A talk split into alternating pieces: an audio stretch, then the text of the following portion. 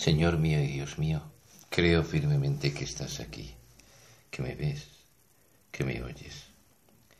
Te adoro con profunda reverencia. Te pido perdón de mis pecados y gracia para hacer con fruto este rato de oración. Madre mía Inmaculada, San José, mi Padre y Señor, Ángel de mi guarda, interceded por mí. Acabamos de empezar la cuaresma.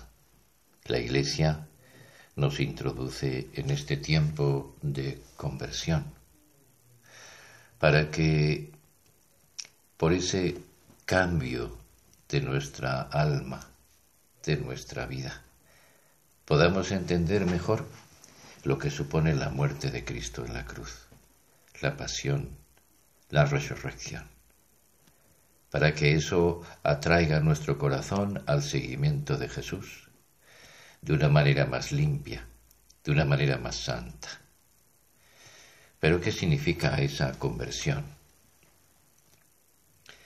La hemos escuchado esa palabra muchísimas veces, quizás se nos ha quedado desgastada en los oídos.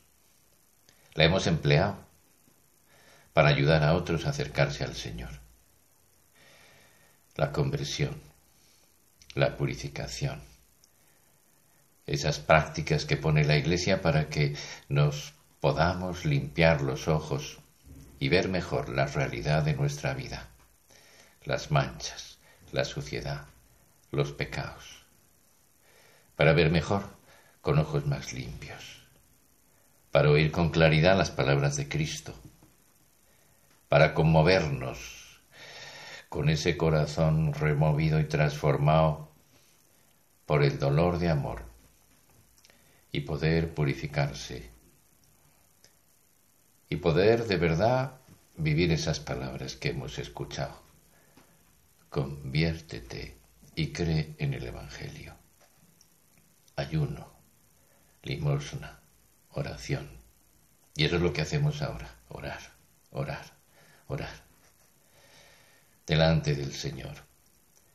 Nos vamos a ese lugar donde quizás hemos estado en anteriores ocasiones, escuchando al Maestro, en medio del monte, junto a una muchedumbre de personas que se van acercando.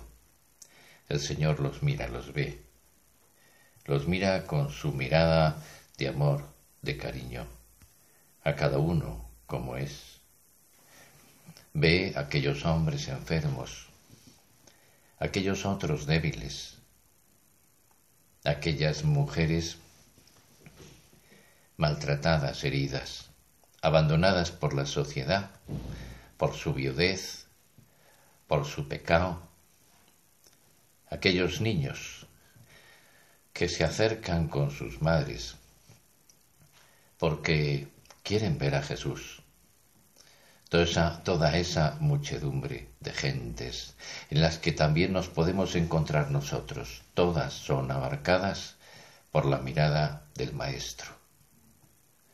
Al mirar con cariño aquella masa no ve una masa, ve uno a uno lo que tiene dentro.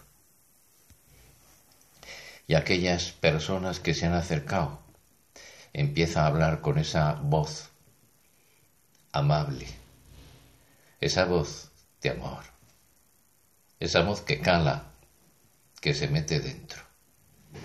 Y mirando a un grupo de ellos, bienaventurados los pobres de espíritu, bienaventurados los que lloran, les dice a otros.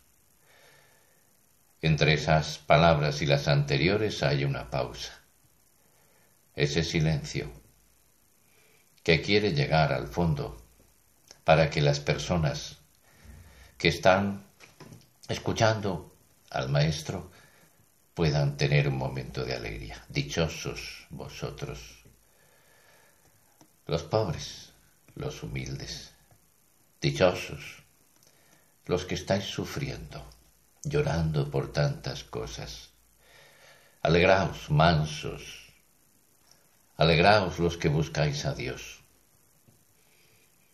Son, de alguna manera, esas manifestaciones de lo que es el corazón de Dios, manso, humilde, limpio, pacífico. Pero hay una,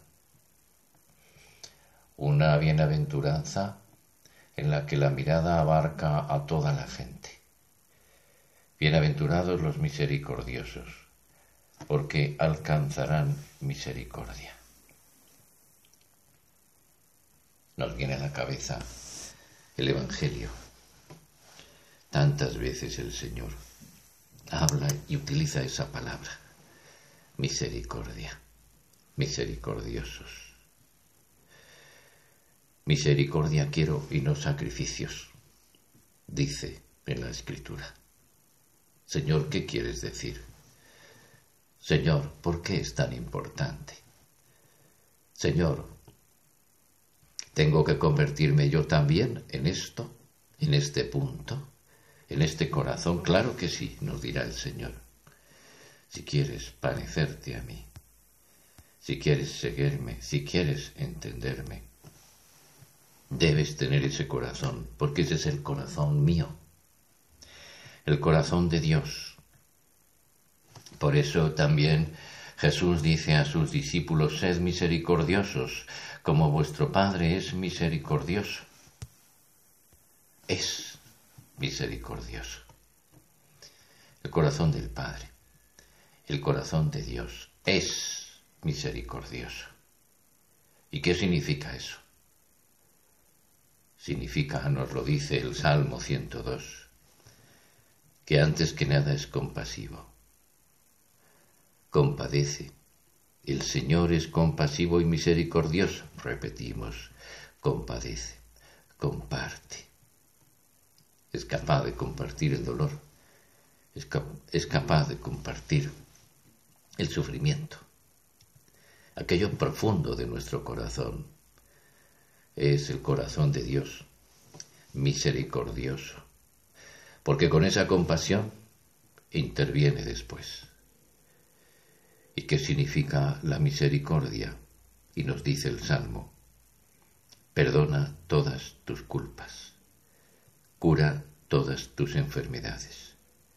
Él rescata tu vida de la fosa y te colma de gracia y de ternura.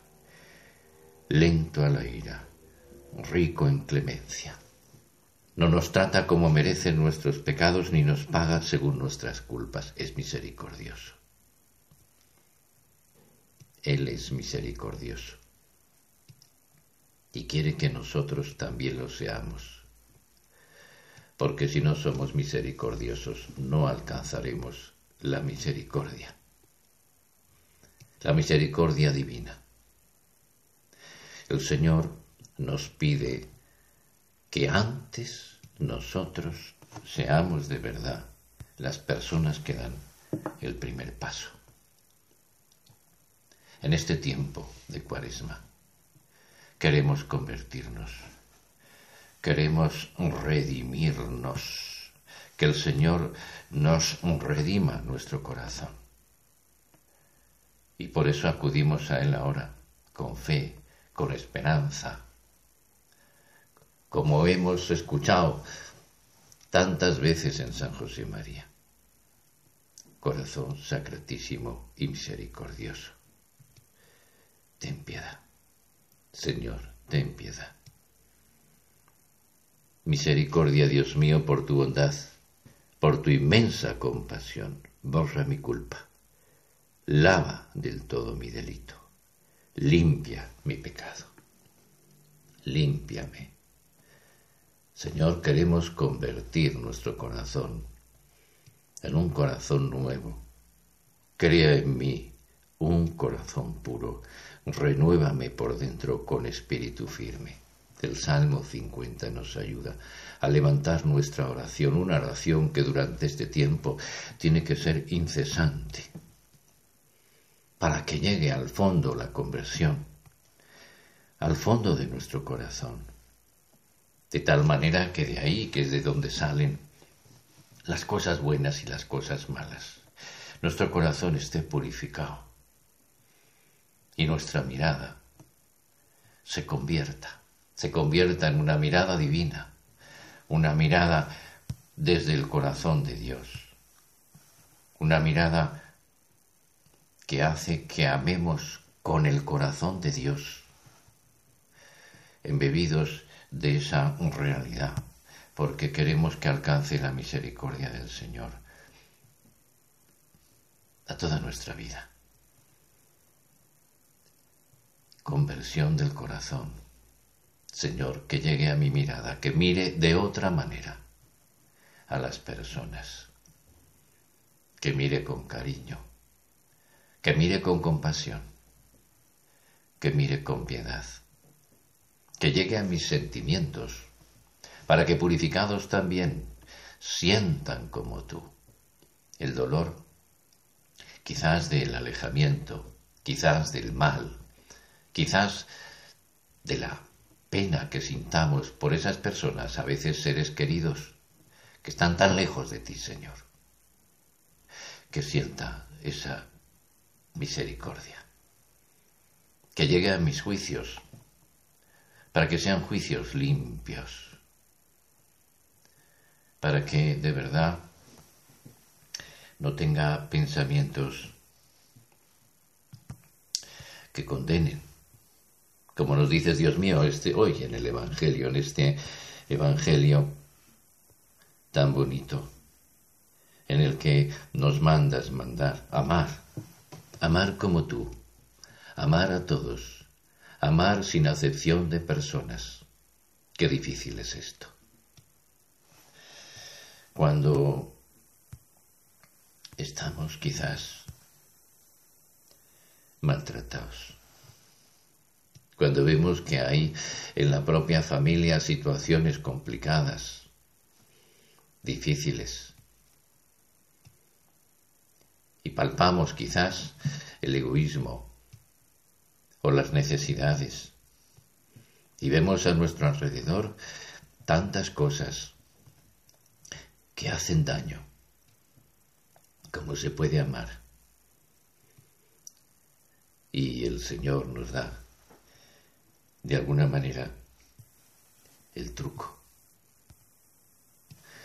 La misericordia de, nuestro corazón, el corazón misericordioso, nos lleva, nos conduce a esa realidad también maravillosa que es el perdón. El perdón. Esa experiencia que es difícil, que plantea nuestra alma muchas veces, pero ¿por qué? ¿Cómo? ¿Cómo puedo perdonar a alguien que me sigue haciendo daño? ¿Cómo puedo perdonar a alguien que, que no me quiere? Pues sí, el Señor nos pide eso, porque igual que nos dice Sed misericordiosos, como vuestro Padre es misericordioso. También nos anima a perdonar para ser perdonados. El perdón.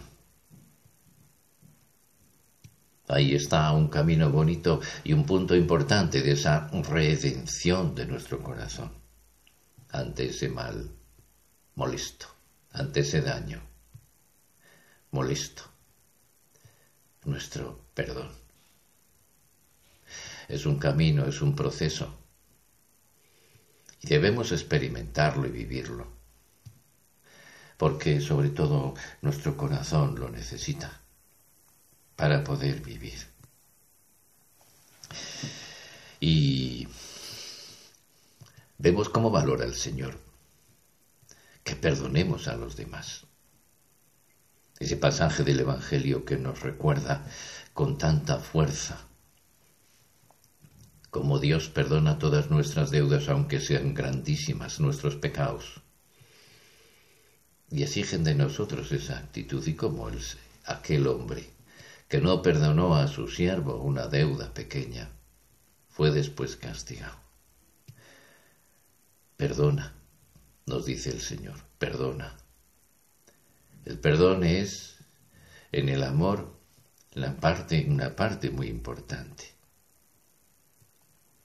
Sin embargo, aquel deudor que fue perdonado por Dios, eh, no iba bien dispuesto. Hace una petición. Señor, ten misericordia de mí, dice. Pero su corazón no estaba preparado, no estaba preparado. Su corazón era un corazón endurecido. Por eso ahora nos podemos preguntar en este momento, en este tiempo en el que nos acercamos con frecuencia al sacramento de la reconciliación, del abrazo con Dios, de la penitencia. ¿Cómo me confieso yo? ¿Cómo me acerco a ese sacramento? ¿De verdad pienso en Dios? ¿Acudo de verdad a esa misericordia divina? ¿Me preparo para llamar al corazón de Dios?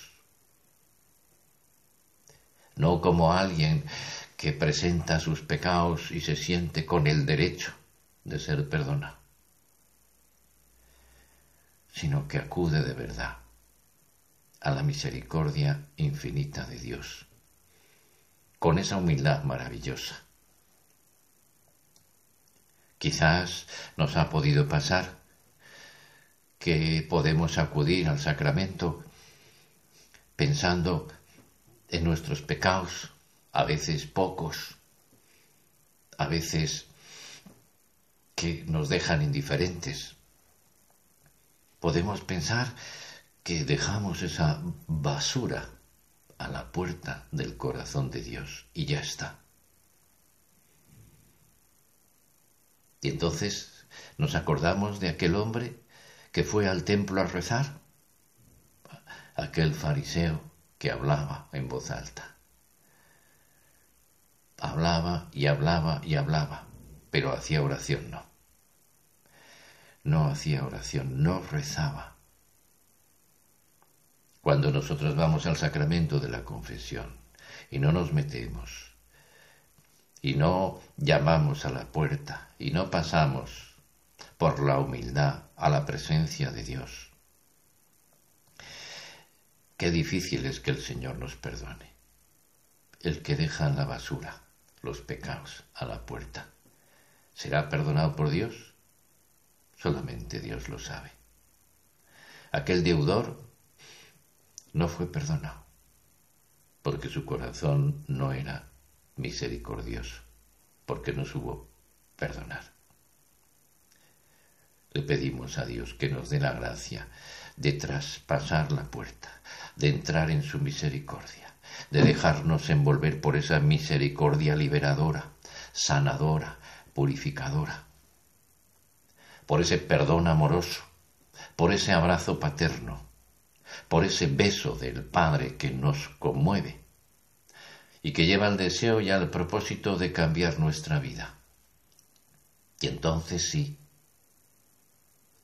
entonces el perdón, el perdón de Dios y el perdón nuestro a los hombres harán de nosotros que tengamos un nuevo corazón, un corazón bondadoso, que sea capaz de aceptar a cualquier persona, independientemente de lo que podamos sentir por ella, que sea capaz de silenciar sus errores, que sea capaz de ponderar sus cualidades, sus virtudes, que se alegre por sus éxitos y sus alegrías ese corazón misericordioso.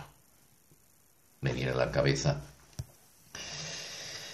una historia en la que hace tiempo, mucho tiempo, escuchaba.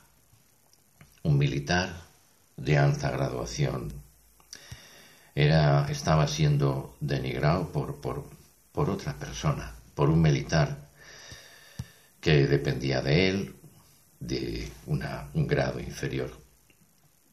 Y entonces, en una rueda de prensa, a este militar le preguntan, ¿qué piensa usted de fulanito, de ese otro hombre que le estaba denigrando?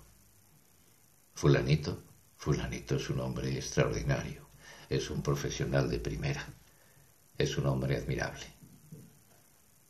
Y aquel que hizo la pregunta le decía, pero usted sabe lo que piensa él de usted. Y la contestación, Usted me ha preguntado qué pienso yo de él, no qué piensa él de mí. Ese es, ese es nuestro corazón. Señor, te pedimos ahora que lo redimas, que me dé cuenta de lo que me juego aquí, mucho. Y eso, pues, de verdad es un esfuerzo. Bienaventurados los misericordiosos, porque alcanzarán la misericordia. Dame, Dios mío, dame, dame la gracia. La gracia de dar el primer paso, de meterme por ese camino, de que resuene en mi alma siempre esa palabra con fuerza.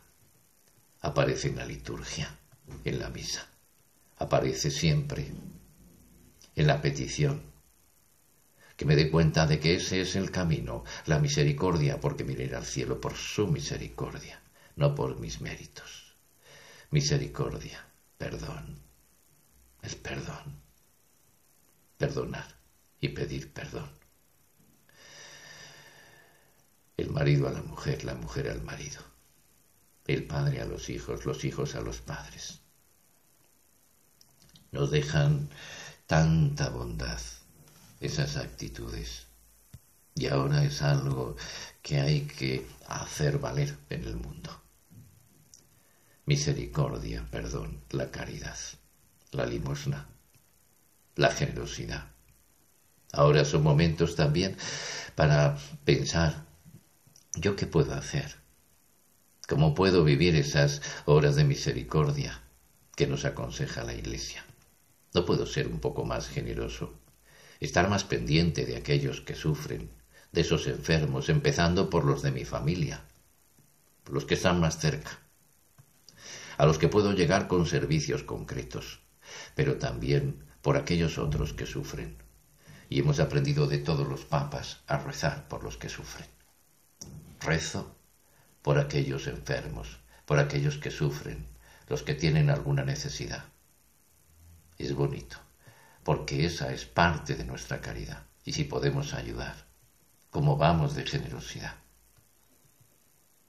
Recuerdo una persona que me decía, cuanto más doy a gente que lo necesita, más dinero gano. Así es Dios. Dios no se deja ganar en generosidad. Pero el mejor premio que recibimos es ese cambio de nuestro corazón un corazón que se parece cada vez más al de Cristo, manso, limpio, preocupado por los demás, santo. Le pedimos a nuestra Madre Santa María, Madre de Misericordia, Madre del Buen Consejo, que nos sople palabras, que nos sople decisiones, para que podamos de verdad vivir durante estos días con un cambio de corazón, ese corazón redimido que nos acerque al momento de la muerte del Señor, muy cerca de la cruz, removidos para llevarle a Cristo por todo el mundo. Te doy gracias, Dios mío, por los buenos propósitos, afectos e inspiraciones que me has comunicado en esta meditación. Te pido ayuda para ponerlos por obra. Madre mía Inmaculada, San José, mi Padre y Señor, Ángel de mi guarda, interceded por mí.